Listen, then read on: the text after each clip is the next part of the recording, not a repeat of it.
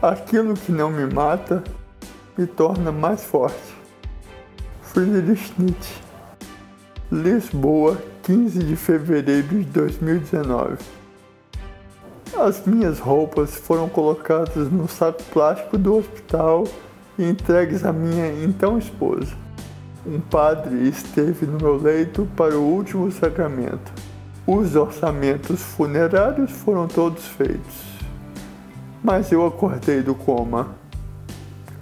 A chefe das enfermeiras disse que, que era um milagre. As lesões isquêmicas e a hemorragia troncoencefálica me deixaram com sequelas que tornaram a vida bem diferente.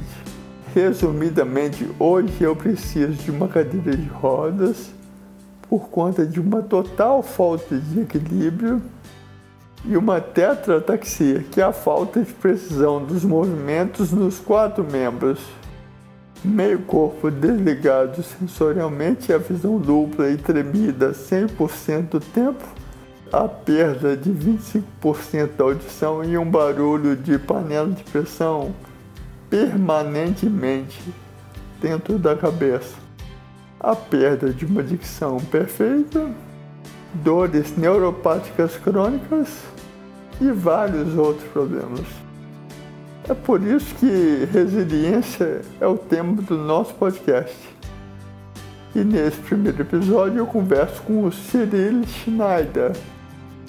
O Cyril é um francês de sobrenome alemão que mora no Brasil há mais de 20 anos. Aos 34 anos, o Cyril ouviu de um médico que viveria no máximo mais 60 dias. Isso faz oito anos. O Cyril é meu primeiro convidado, não só porque a resiliência foi importante na história dele, mas porque o Cyril mudou a minha história. Foi ele quem decidiu me dar uma oportunidade de trabalhar dois anos depois do que aconteceu comigo. O Cyril é fundador da Egg Science, uma empresa que impactou a minha trajetória e promete impactar a trajetória da humanidade. Para entender mais, você vai ter que beber esse café com a gente. Esse é o Café Progresso, o seu gole auditivo de ânimo e resiliência. Bora tomar esse café. Oi, Cirili, bom dia. Tudo bem, cara? Beleza. Tudo bem, Gil. E você?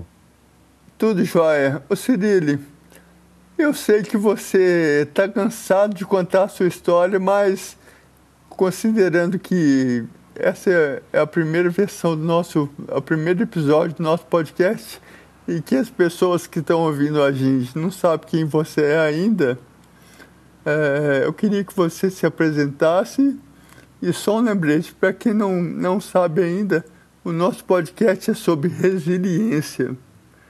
Resiliência é o tema principal do nosso podcast e eu convidei o Cirilo porque a resiliência foi muito importante na vida dele. Vai, Cirilo, se apresenta aí pra gente e fala por que a resiliência foi importante para você.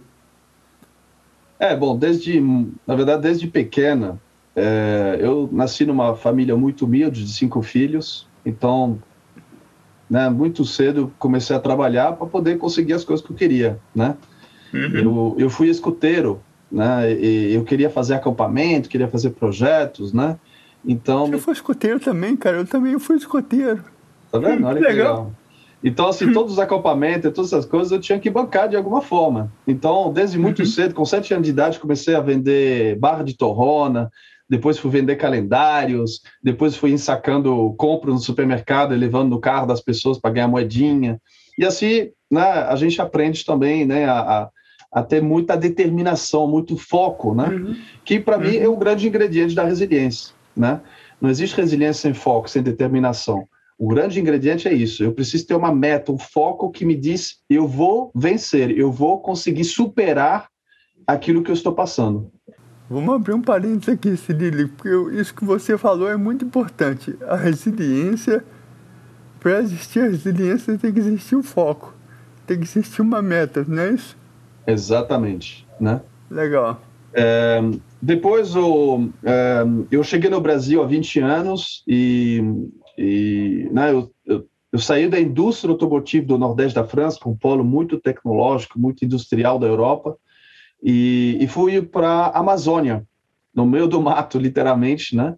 Uhum. É, para trabalhar com informática né, no meio da Amazônia, numa cidade que não tinha energia.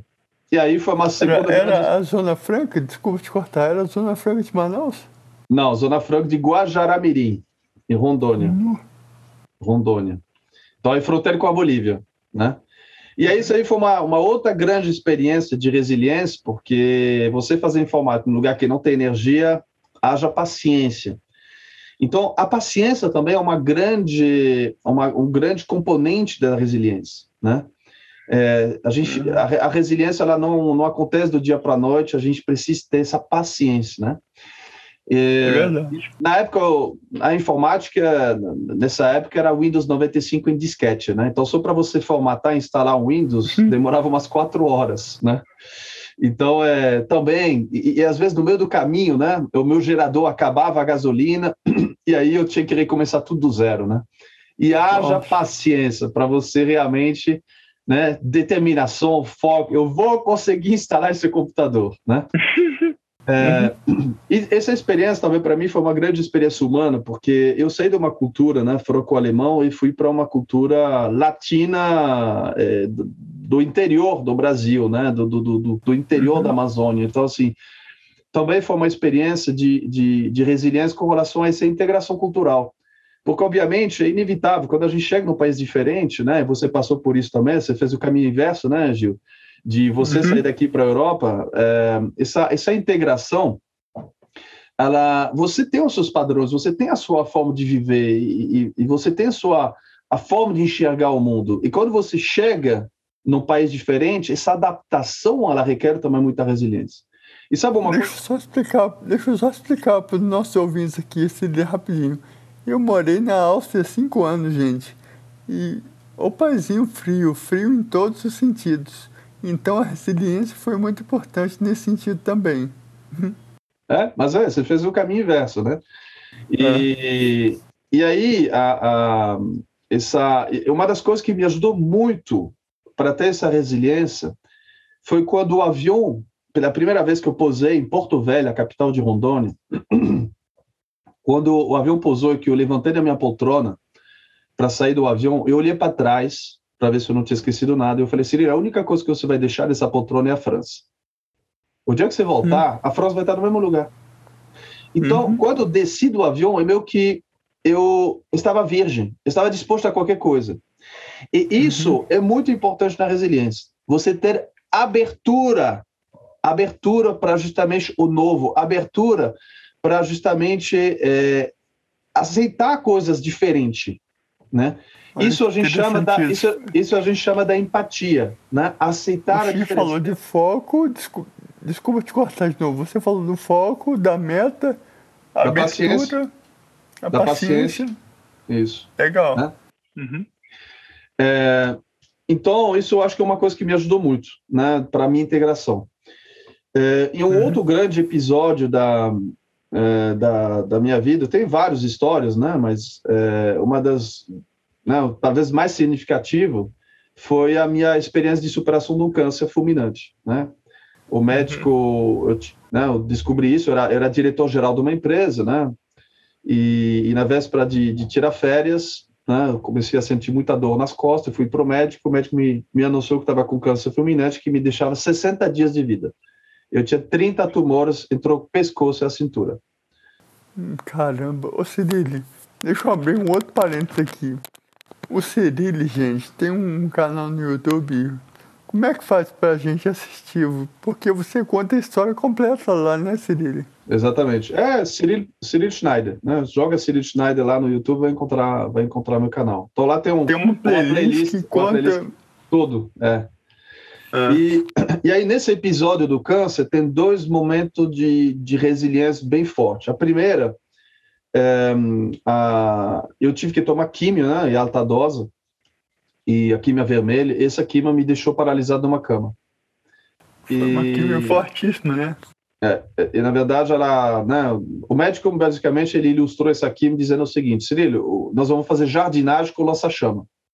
Então a gente vai queimar tudo e depois a gente vai ver o que, que brota de novo, né? Mas o, o, a quimio não vai fazer diferença entre células boas e células ruins, vai queimar tudo. Então, realmente foi, foi bem duro. É, é, eu perdi 80% da minha massa muscular, passei por uma atrofia generalizada, é, uma atrofia muscular. E, e aí, nesse momento, eu estava preso na minha cama e o telefone toque do quarto. E era a minha hum. empresa, era a matriz, que me anunciava que a empresa tinha sido vendida, que o meu novo chefe chegava 30 dias depois. E aí, nesse uhum. momento, eu me dei a meta, né? A gente fala que o foco é importante, a meta, a determinação é importante.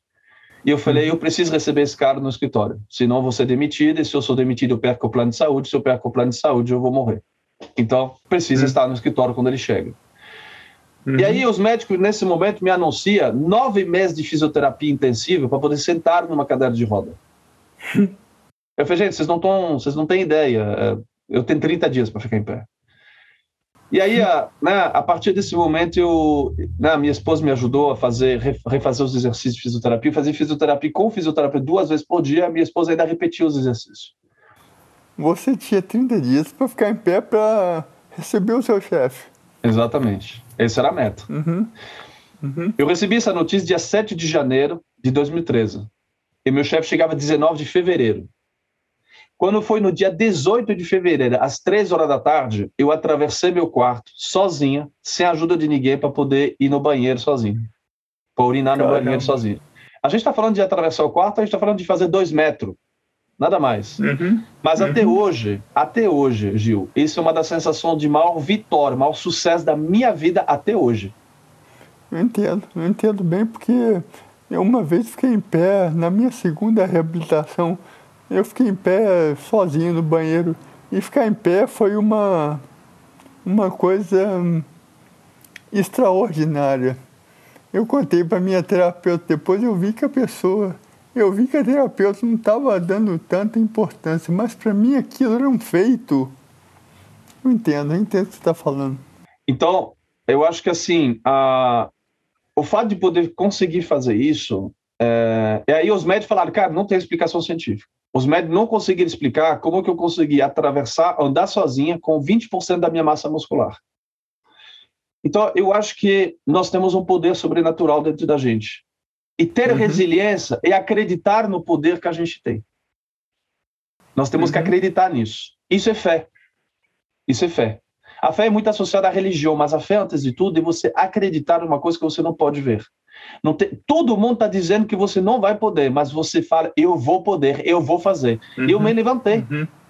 Eu fiz. E no mesmo dia eu recebi alto, e no dia seguinte, às 10 e meia da manhã, eu estava no escritório recebendo meu chefe. Então. Loucura isso. É, e, e, e, isso, essa, essa, essa experiência não só me ajudou, como ajudou a minha equipe. Porque deu um, uma injeção de ânimo, de, de esperança, né, uhum. para a equipe de dizer: caraca, meu, tudo é possível. Tudo é uhum. é possível. Né? A gente não pode desanimar. É, e uma segundo, um segundo momento também muito importante é, foi uhum. justamente quando a minha esposa ficou grávida nesse processo. E eu determinei uhum. que quando meu filho nascesse, eu tinha que estar bem. Os médicos tinham me anunciado dois anos de tratamento e oito protocolos de químio, com 14 aplicações cada. Uhum. E, e, bom, desculpe que a minha mulher está grávida do nosso terceiro filho Pergunto quanto tempo.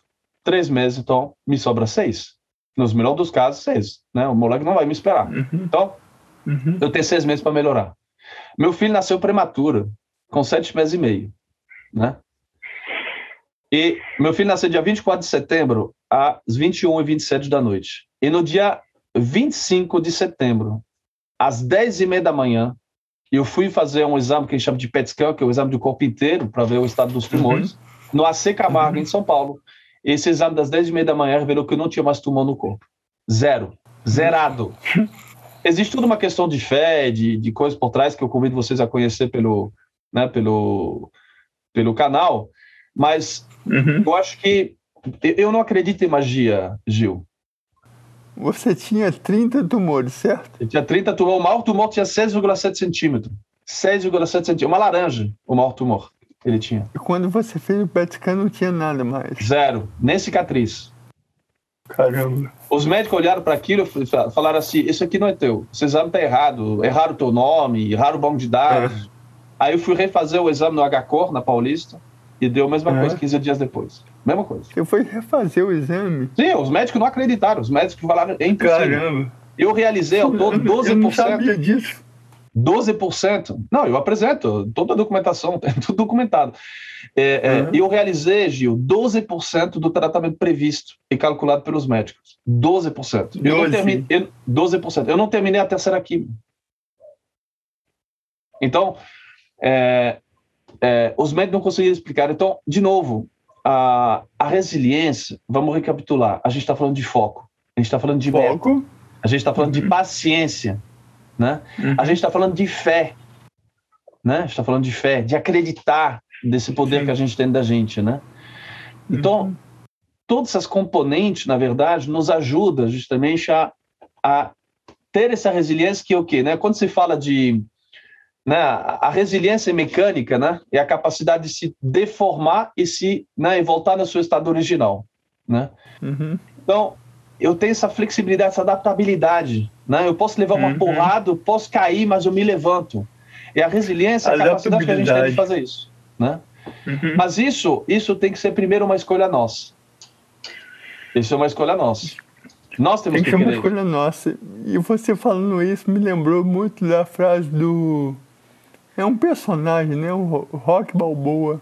Ele falava resiliência. Ele não falava que é resiliência isso, mas ele falava na vida o importante não é o quanto você aguenta bater, mas o quanto você aguenta apanhar sem cair. Uhum.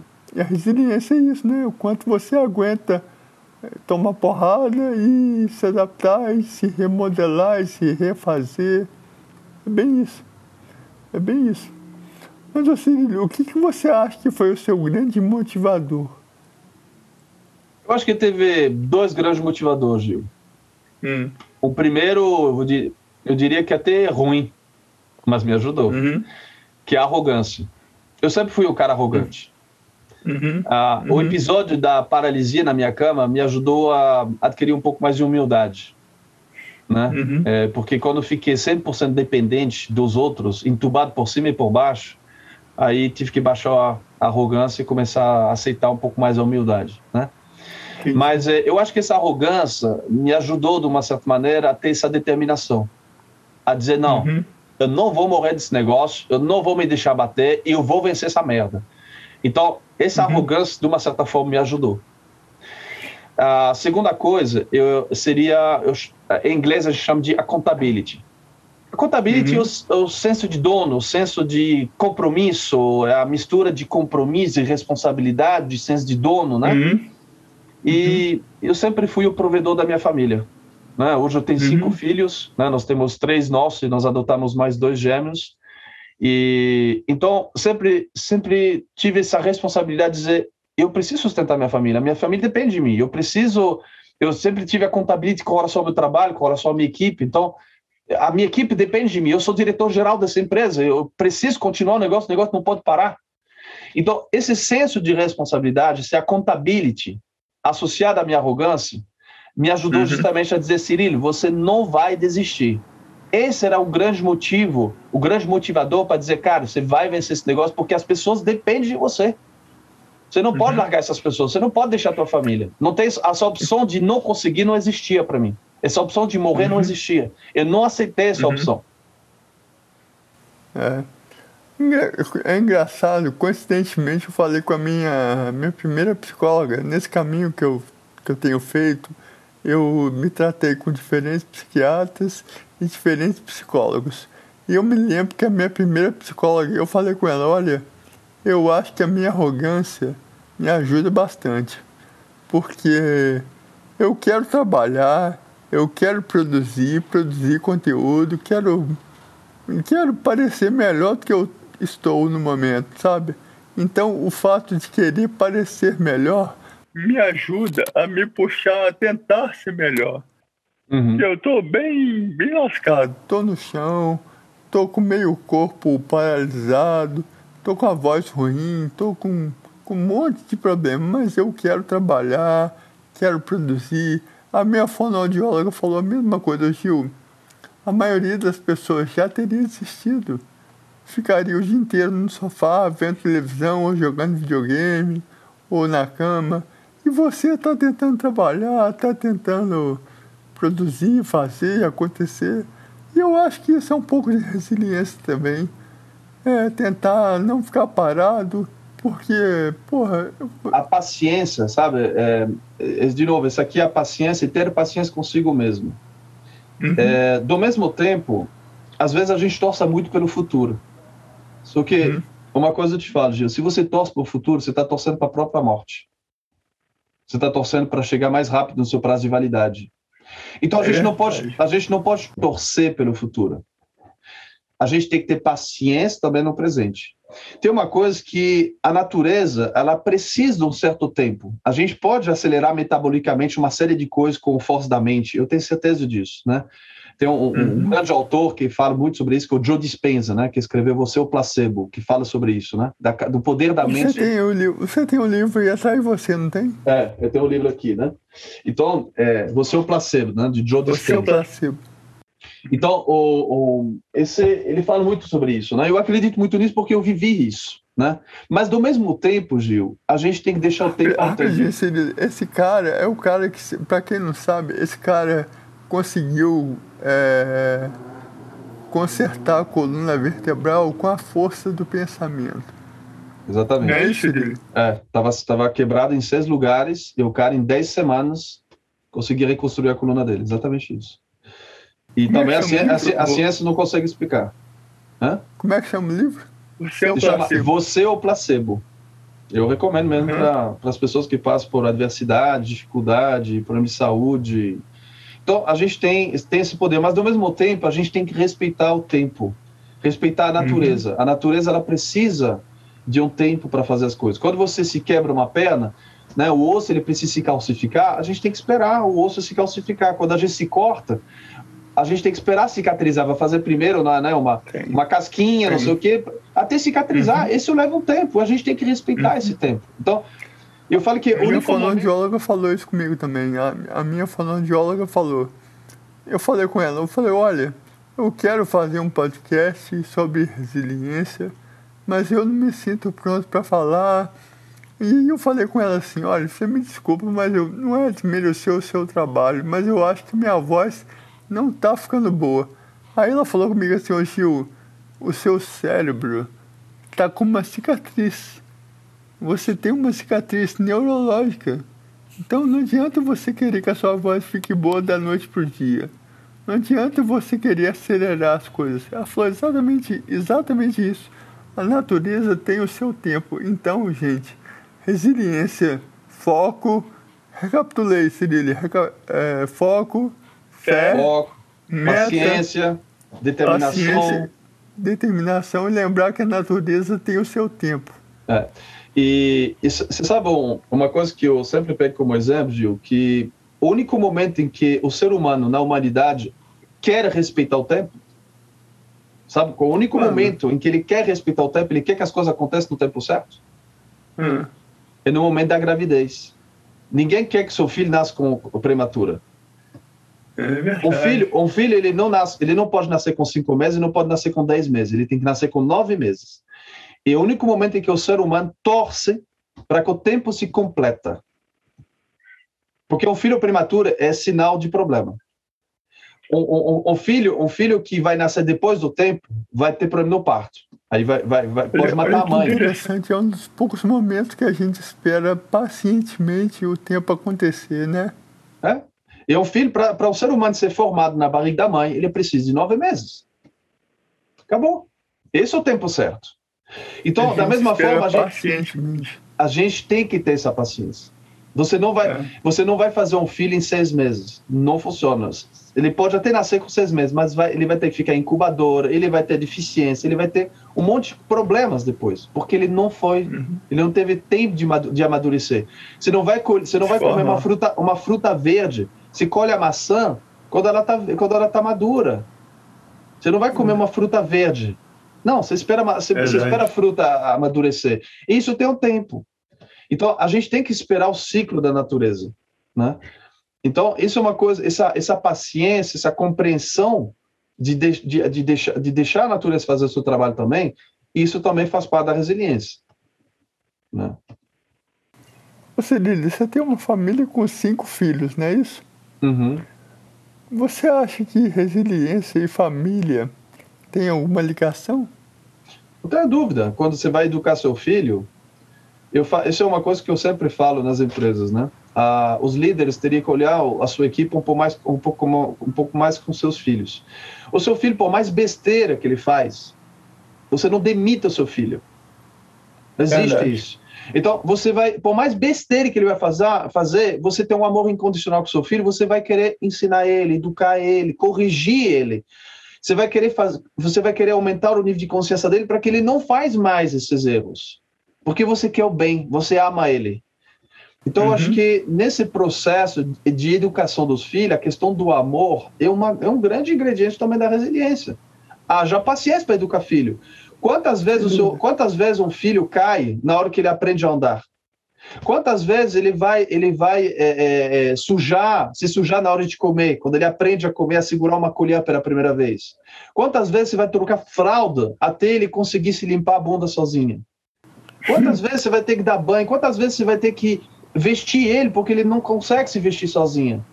Então, quando o ser é. humano nasce, ele nasce 100% dependente. Se o, se o ser humano nascer sozinho, morreria.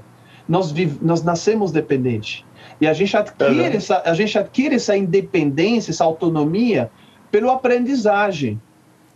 E uhum. aí o que acontece? Quando a gente passa por uma adversidade como a sua, por exemplo, como eu passei, nós meio que renascemos. E por meio desse renascimento, a gente tem que ter a paciência de uma criança que está voltando a aprender a andar, que está voltando a aprender a falar, que está voltando a aprender a é, comer, que está aprendendo uma série de coisas. Uma criança, para poder é aprender a andar, demora um ano para aprender a andar. Depois ela demora três anos para começar a falar corretamente. Ela demora não sei quanto tempo para começar a se limpar. Olha, olha é, o tempo que demora. Né? É. o terapeuta que falou comigo, Gil, você vai ter que ter muita paciência porque as conexões neurológicas que você perdeu são formadas quando você está no útero da sua mãe. Então não adianta você ter pressa, porque o tempo Teve um enfermeiro que falou comigo: o tempo é o seu maior amigo, mas se você não souber lidar com ele, ele vai ser o seu maior inimigo. Ou seja, o tempo, a gente tem que respeitar o tempo das coisas. É. Infelizmente, o tempo, felizmente, né? O tempo é o, é o grande senhor de tudo. É. Vacirilho, eu te perguntei sobre família e resiliência, você fez uma brilhante ligação entre as duas coisas. E você acha que tem ligação entre resiliência e fé? Não tenho dúvida. A gente, falou, a gente acabou de falar que a fé é uma é uma é uma é uma componente, né? A fé é. é uma das dimensões da confiança. Então eu acho que assim uma das componentes muito mais amplas de que a fé é a confiança, né? É... A fé é uma dimensão da confiança. Explica para gente. A, a, a confiança ela tem nove dimensões, né? Uhum. E a fé é uma uhum. delas. Né? Aliás, se você pega a etimologia da palavra confiança, a confiança vem de confidere, onde fidere vem de fides, e a fides né, é a fé. Né? Então, uhum. a, a, a, confiança é fazer as coisas com fé. Quando faço as coisas com fé, eu tenho confiança. Né? Uhum. Bom, é, a fé é uma das dimensões da, da, da, confiança, é uma grande dimensão da confiança, né? sem dúvida Muito nenhuma. interessante. E, e, a confiança, ela tem três níveis. Né? Ela tem a confiança, a autoconfiança, a confiança que eu tenho em mim mesmo, a confiança dada e a confiança recebida. Né? Uhum. Então, dentro do processo de resiliência, eu preciso dessa autoconfiança e eu preciso ser capaz de confiar no meu entorno, né? Ou seja, nas pessoas que, que me, me rodeiam, na, nos recursos que eu tenho à disposição, eu tenho que confiar nessas coisas, que vão me ajudar uhum. a passar por essa dificuldade. Né? Uhum. E eu tenho que receber confiança dos outros, porque quando recebe a confiança dos outros, isso vai retroalimentar positivamente a minha autoconfiança, vai me ajudar uhum. a reforçar, a ter essa força que eu preciso justamente para poder acreditar. Né? Uhum. Então, os três níveis da confiança são fundamentais na, na, na resiliência, não tenha dúvida. Muito interessante. Deixa eu contar um pouquinho para o nosso ouvinte. quem é o Cirilo e por que, que o Cirilo fala com tanta propriedade de resiliência e confiança. O Cirilo trabalha como headhunter e trabalha desenvolvendo assessments. E como eu, como eu já apresentei no início, ele é um cara que empreende e o mais novo empreendimento dele, que é a Egg Science, é uma empresa que democratiza, vamos dizer assim, democratiza uh, o acesso aos assessments. Então, a confiança é um dos assessments que o Cirilo desenvolveu, o Star Trust, né, Cirilo? Exatamente. Star Trust. É. Explica um pouquinho pra gente. É, a, a, gente, a, gente, começou, na verdade, né? Eu trabalho com consultoria, a gente atende né, grande empresa e às vezes a gente se deparou, Gil, na frente de diretoria de altíssimo nível, com pessoas com currículos, melhor currículos do mercado, né? Uhum. E aí uhum. você, a gente olhava para essa empresa e a gente falava assim, nossa, esses caras têm tecnologia, têm dinheiro, têm estrutura, têm os melhores currículos do mundo. Cara, o que está faltando aqui para dar certo? e aí a gente começou a uhum. investigar um pouco isso e a gente percebeu que o que faltava era confiança. Você pode ter o melhor produto do mundo se você não acredita. Você pode ter o melhor planejamento estratégico do mundo se você não acredita. Se você pode ter o melhor produto, tudo, recurso, tudo, se você não acredita, não funciona. Então, a gente começou a investigar sobre esse tema da confiança. E, e a gente se surpreendeu com o impacto que a confiança tinha nas pessoas. Porque quando você traz, por mais que a gente está num ambiente corporativo, que você traz isso para o negócio, isso afeta as pessoas. Porque você está mexendo com uma coisa muito íntima das pessoas. A confiança está em tudo. Está no nosso relacionamento de família, com a esposa, com os filhos, com a sociedade. Então, quando você fala da confiança a nível empresarial, você também impacta as pessoas nas suas vidas. E aí, quando a gente começa a olhar, não, não, tem, não tem relacionamento sem confiança. E não vai ter negócio sem relacionamento. Não vai ter casamento uhum. sem relacionamento. Não vai ter família sem, sem relacionamento. Então, a confiança está em tudo. É um tema transversal. Então, a gente começou justamente a investigar, a estudar muito sobre isso, entendendo, fazendo pesquisa né, se inspirando uhum. sobre a literatura que né, muitas pessoas já escreveram sobre isso, e a gente compilou tudo isso e a gente modelizou. Porque uhum. muito mais que de ter uma ferramenta que capaz de medir isso, o mais importante é você didatizar uma coisa que era muito subjetiva. Né, as pessoas né, uhum. comumente usavam aqueles termos de dizer ah, o santo não bateu, a química não rolou, ah, não estou sentindo essa coisa, tem uma coisa errado era muito subjetiva a confiança, era uma coisa de sentimento. Uhum. E agora a gente está conseguindo, a gente conseguindo modelizar isso, trazer, uhum. tangibilizar uhum. por meio de, dos comportamentos humanos. A gente tangibilizou isso, modelizou isso, e quando a gente traz essa semântica, essas palavras, essas definições para as pessoas, só o fato delas passar a ter definições de palavra para poder falar disso, isso já uhum. ajuda elas a expressar aquilo que elas estão sentindo. Ah, agora uhum. eu consigo identificar que o problema do meu relacionamento é a empatia, ou é o direito ao erro, ou é a falta de livre-arbítrio, ou é a... Enfim, aí eu consigo identificar onde está acontecendo. E uhum. se eu consigo identificar o que está acontecendo, fica muito mais fácil depois de trabalhar isso. Uhum. Uma coisa que eu falo, Gil, é, é o seguinte: se você tem um quarto bagunçado para arrumar, acenda a luz primeiro. Vai ser muito mais uhum. fácil arrumar o quarto com a luz acesa. Então, essas ferramentas, essas metodologias que a gente desenvolve na X-Science, tem como propósito despertar a consciência, acender a luz na vida das pessoas. Uhum. Porque a gente sabe que muitas vezes a pessoa ela tem a competência depois para poder arrumar o quarto sozinho. Mas vai ser muito mais rápido, muito mais eficiente se ela tem a luz acesa. Então, esse é o grande uhum. foco da X-Science: despertar a consciência e, e, e, trazer um modelo de negócio que nos permita oferecer isso, democratizar, como você falou, para o máximo possível de pessoas, dar acesso à autoconsciência para o máximo possível de uhum. pessoas ao redor do mundo. Essa é a grande missão da gente. É como se a Egg Science fosse um grande interruptor, né? Que você acende você, é, com várias, várias luzes diferentes, com várias lanternas, para você poder arrumar o seu quarto ou o que você precisar arrumar.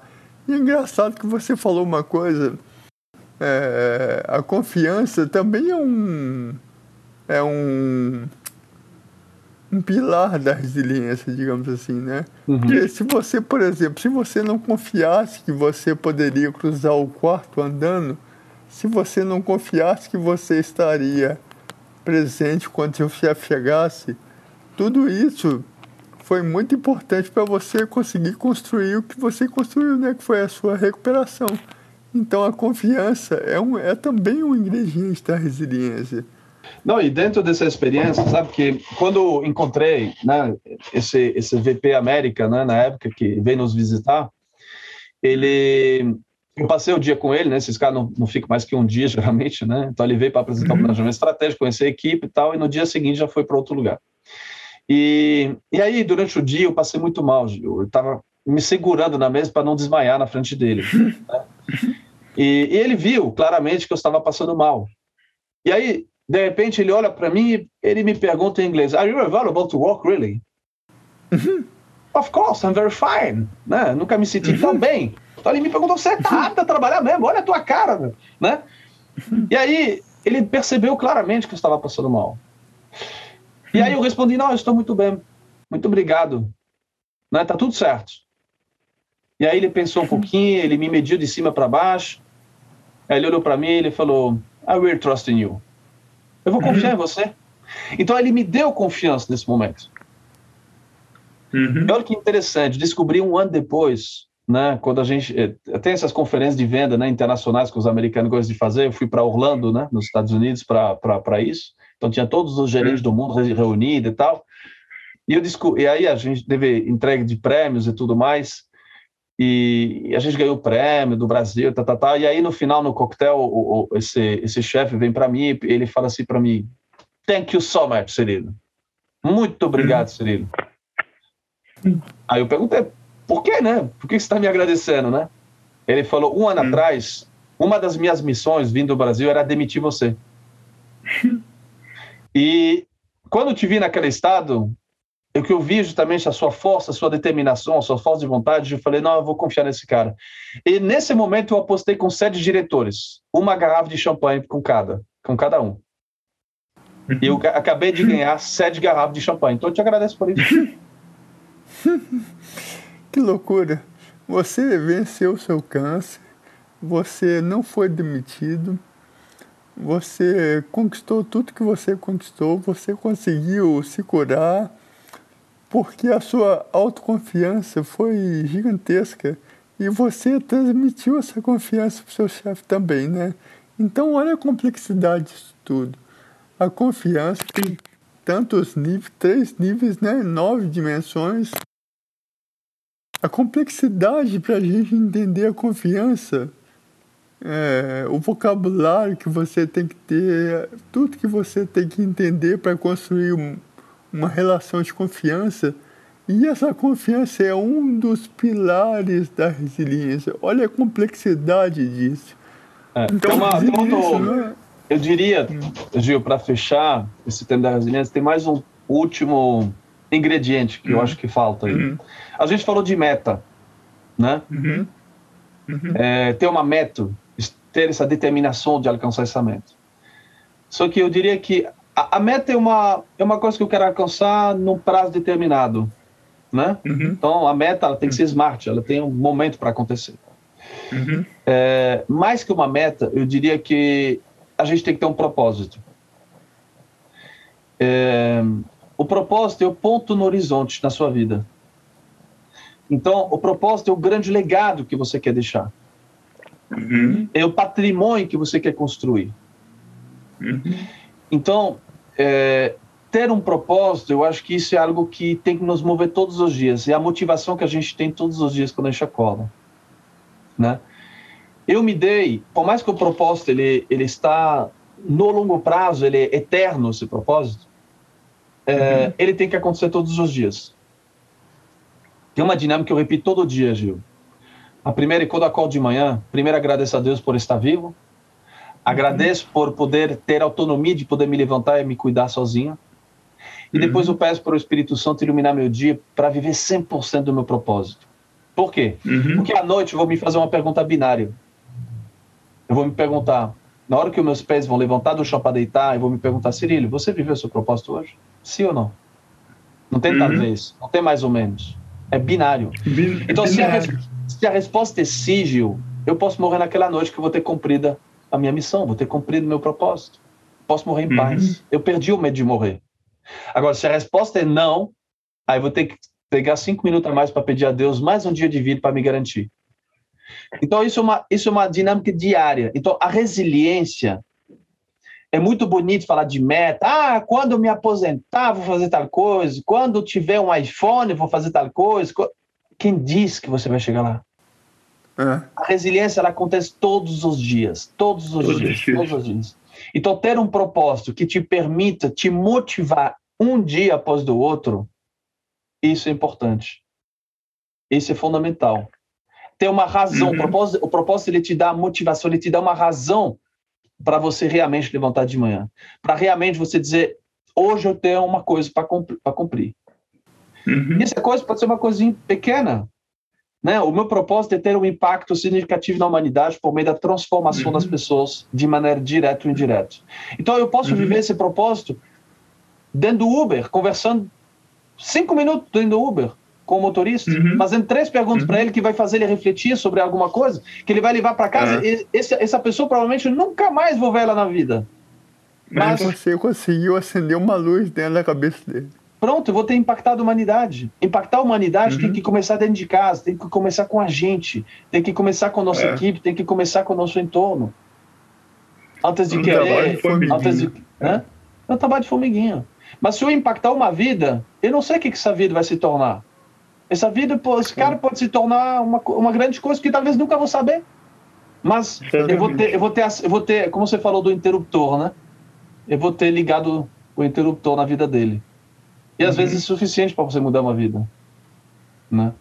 Então, e nas, e, na, e nas pequenas coisas do dia a dia que a gente também encontra resiliência. A gente não pode desprezar essas pequenas coisas, essas pequenas, essas micrometas, esses Uhum. Né? Mas essas micrometas elas têm que estar ligadas a um propósito maior, que essa é a grande motivação que utiliza todos os dias para poder acordar e para fazer aquilo que eu tenho para fazer. Muito bom, Cirilo. Então, recapitulando, a gente falou de foco, a gente falou de meta, a gente falou de confiança. O que mais que a gente falou? A gente falou de determinação, né? A determinação, o propósito. É uma pitadinha de arrogância, né? A paciência, uma ah. pitadinha de arrogância. né? Uma pitadinha de arrogância. Ajuda um pouco. É. Ô Cirilo, muito obrigado. É, Essa foi uma primeira, um primeiro episódio, ainda não tem formato, ainda não tem perguntas, mas a gente tem que fazer alguma coisa, a gente tem que lançar. Lançar não foi, né? Começamos. Então, Gil, a partir de agora. Gil, para construir, vamos... construir uma catedral, você tem que colocar a primeira pedra. Né? Você, é, não pode querer, você não pode querer fazer o telhado antes de fazer as fundações. Então, é o primeiro tijolinho que você está colocando aí. Né? O, o que isso vai Exatamente. se tornar, o tempo dirá. Exatamente. E o feito é melhor que o perfeito. É assim? É, é isso mesmo. É isso mesmo. Cirilo, muito obrigado. Obrigado a você, Gil. E, pessoal, obrigado por ter ouvido e até a próxima. Até mais, gente. Um abraço. Até mais. Um abraço. Acabou o café. Eu quero agradecer a quem ajudou a construir esse episódio da vida. Primeiro, eu preciso agradecer ao nosso entrevistado, o Serreiro Schneider, com a sua história quase inacreditável. O link com a playlist do YouTube, onde o Cirilo conta sua história, está na descrição desse episódio. Obrigado, Cirilo, por ter doado um pouco do seu tempo tão precioso para nós. Segundamente, eu preciso agradecer a Clive, que tem sido tão generosa comigo e me trouxe alegria. Muito obrigado, Clive. Gente, a alegria é uma cachorrinha maltesa que vem quando eu chamo. Um obrigado ao amigo Teco Fux por ter dado um super tap no áudio para a gente ouvir com qualidade e ter montado esse podcast. Um abraço e um obrigado à minha ex-esposa, a Giovana. Giovana, se eu estou vivo, fazendo o que eu estou fazendo hoje é porque você existe. Um beijo para você e um beijo na Berenice, o cachorrinho legal. Você consegue entender o que eu falo nesse podcast graças ao brilhante trabalho da minha fonoaudióloga, a Thaisa Renault. Obrigado, Thaisa. Uma das lesões que eu tive afetou o cerebelo e isso me levou o equilíbrio quase por completo. Um obrigado à doutora Márcia, minha psiquiatra, que tem me ajudado a, nas palavras dela própria, achar o equilíbrio dentro do desequilíbrio. Obrigado, doutora. O roteiro e a idealização do Café Progresso tem a minha assinatura. A quem se sentiu injustiçado ou injustiçada por não ter o seu nome presente no espaço de agradecimento, saiba que eu lembro da sua ajuda e sou muito grato por ela. Tudo isso, gente, só é possível porque existe o que a gente chama de Deus. Eu vou te contar o que é Deus para mim, para você entender por que eu sou grato a Ele. Antes de tudo, Deus é uma palavra para mim. É uma palavra que só existe porque um dia o ser humano, o homem, criou linguagem. Esse ar que você está respirando agora, isso é Deus. A tecnologia que permite que você me ouça agora, isso é Deus o meu destino cruzar com Dulce é Deus. Eu ter sobrevivido a tantas lesões no cérebro, isso é obra de Deus. O gosto do primeiro gole de café que eu tomo todas as manhãs, isso é Deus. O meu progresso é Deus. Portanto, Obrigado, Deus. Chama a alegria que ela vem. Um abraço com força, gente. Sobe o som e fecha para nós, Teco. Até a próxima.